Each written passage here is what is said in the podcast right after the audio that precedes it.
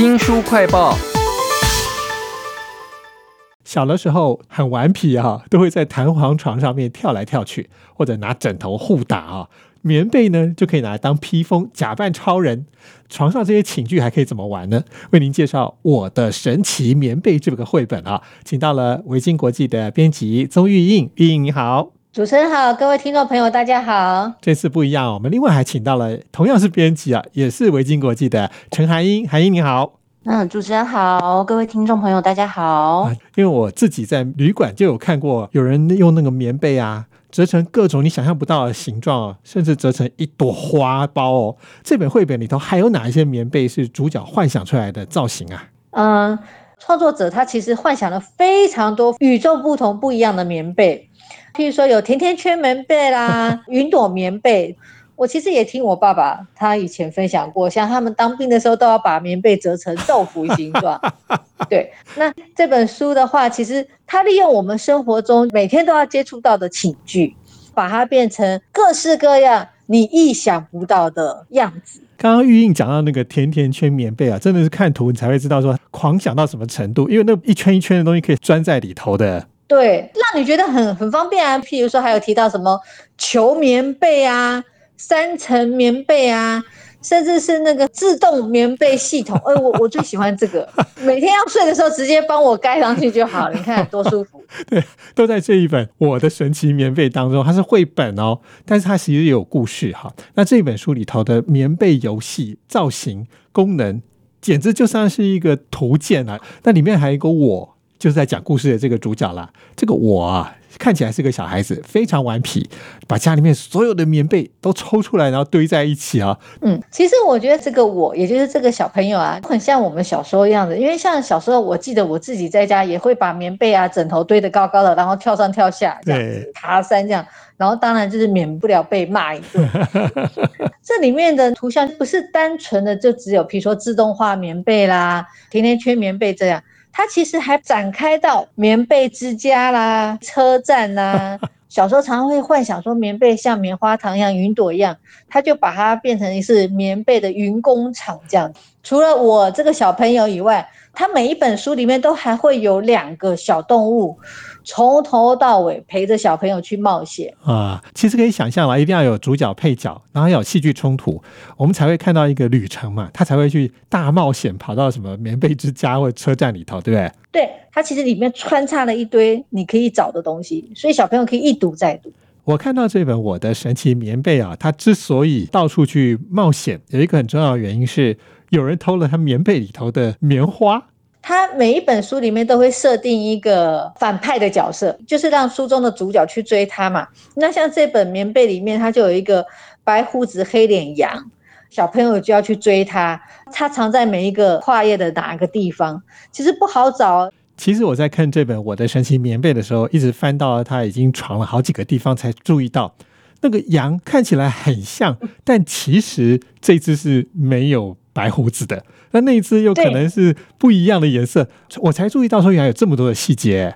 没错，没错，没错。所以创作者本身应该是个非常有童心的人，他应该是常常跟小朋友接触才会这样子。他知道小朋友喜欢找一找，好像找到了，哎，不是哦，嘿嘿，你找错了，再来一次这样子。其实以我这个成人来看这本《我的神奇棉被》的时候，我觉得最有趣的是它有一些意想不到的东西，例如说他要去闯棉被之家哈，或者是车站。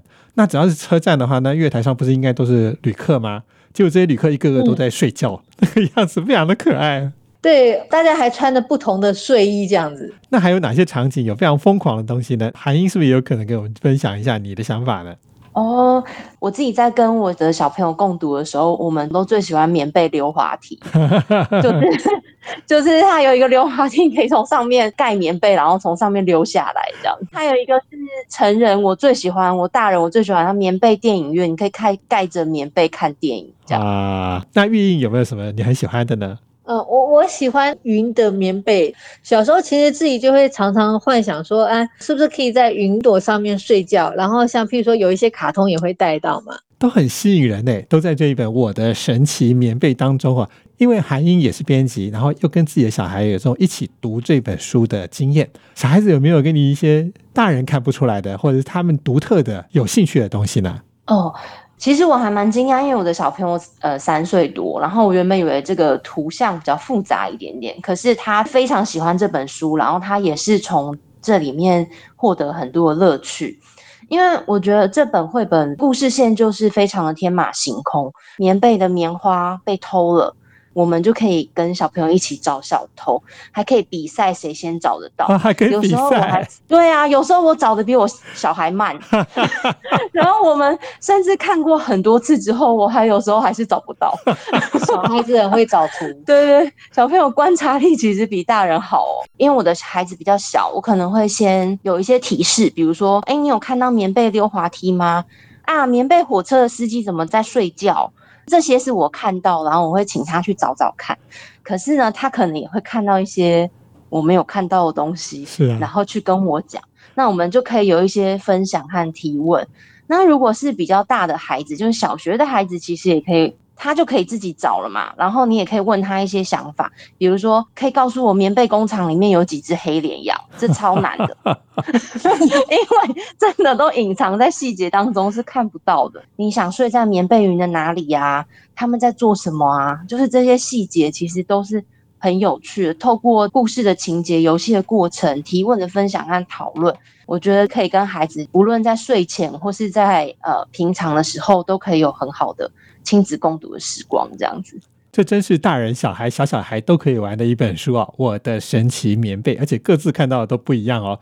我自己是很喜欢看它的画面的设计啦。这个作绘者啊，铃木典丈啊，他有好几幅画是有点像是那种广角镜头，又很开阔的俯瞰镜头。比如说，他坐在这个棉被满月上面呢，空中有那个绵羊，好像漂浮一样的，看着地平线。圆弧状就超有那种空间感的哈，这个作绘者铃木典章，他其实还有好几本书诶。是我们之前有有他的另外一本叫做《我的百变马桶》，它其实都是同样的概念，就是一个小男孩觉得生活很无聊，为什么都是一样的马桶？所以他希望有不一样的东西出现，然后就开始了他的想象世界。小男孩他有一个自己最棒的专用马桶。云霄飞车马桶，哇！但是大家都很喜欢这个马桶，所以那个居然被偷了。有一只猩猩偷走了他的云霄飞车马桶，然后他每一本书里面都会有像刚刚主持人说的那种辽阔有地平线的那种画面，像在马桶里面被偷的那个跨页，也是满月加云霄飞车的轨道。还有主角跟小偷的身影，非常辽阔的感觉。然后小偷就在满月的正前方，就有一种电影的那种场景的感觉。那我们之后也还会再出一本铃木点这样的绘本，叫做《我的梦幻学校》。一个小男孩，他觉得每天上学好无聊，他希望有不一样的学校，里面可能有超大面包的学校啊，有软软滑滑的走廊的学校啊。然后让校长在里面迷路了，所以他们要 他们要一起去出发去找校长在哪里，然后就有很多个不一样学校的场景，然后藏着校长或是长得很像校长的人在里面，一样就是有一些蓝天啊、海洋啊、辽阔的画面，是非常有气势的感觉，啊很舒服。其实作者铃木点藏他有一个小朋友，小男孩。长得就跟书里面主角一样，就是他是以以可能是以他的儿子作为一个模板，然后作为出发，然后他的儿子的想象世界这样，所以其实是非常有童趣的书。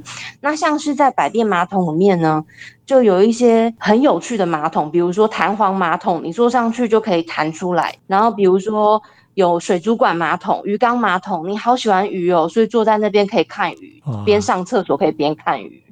那在梦幻学校里面呢，它里面除了不一样的学校之外，它还有不一样的桌椅、不一样的老师。比如说，它有秋千桌椅，呃，仁泽老师，你可能常常看不到他的仁泽老师这样子。对，我会很期待这个铃木点赞啊，把所有事情都翻一遍，扭转我们的世界观哈。非常谢谢维京国际的编辑宗玉印、陈涵英为我们介绍这一本《我的神奇棉被》，谢谢两位，谢谢。也请记得帮我们新书快报按个赞、分享以及留言哦！我是周翔，下次再会。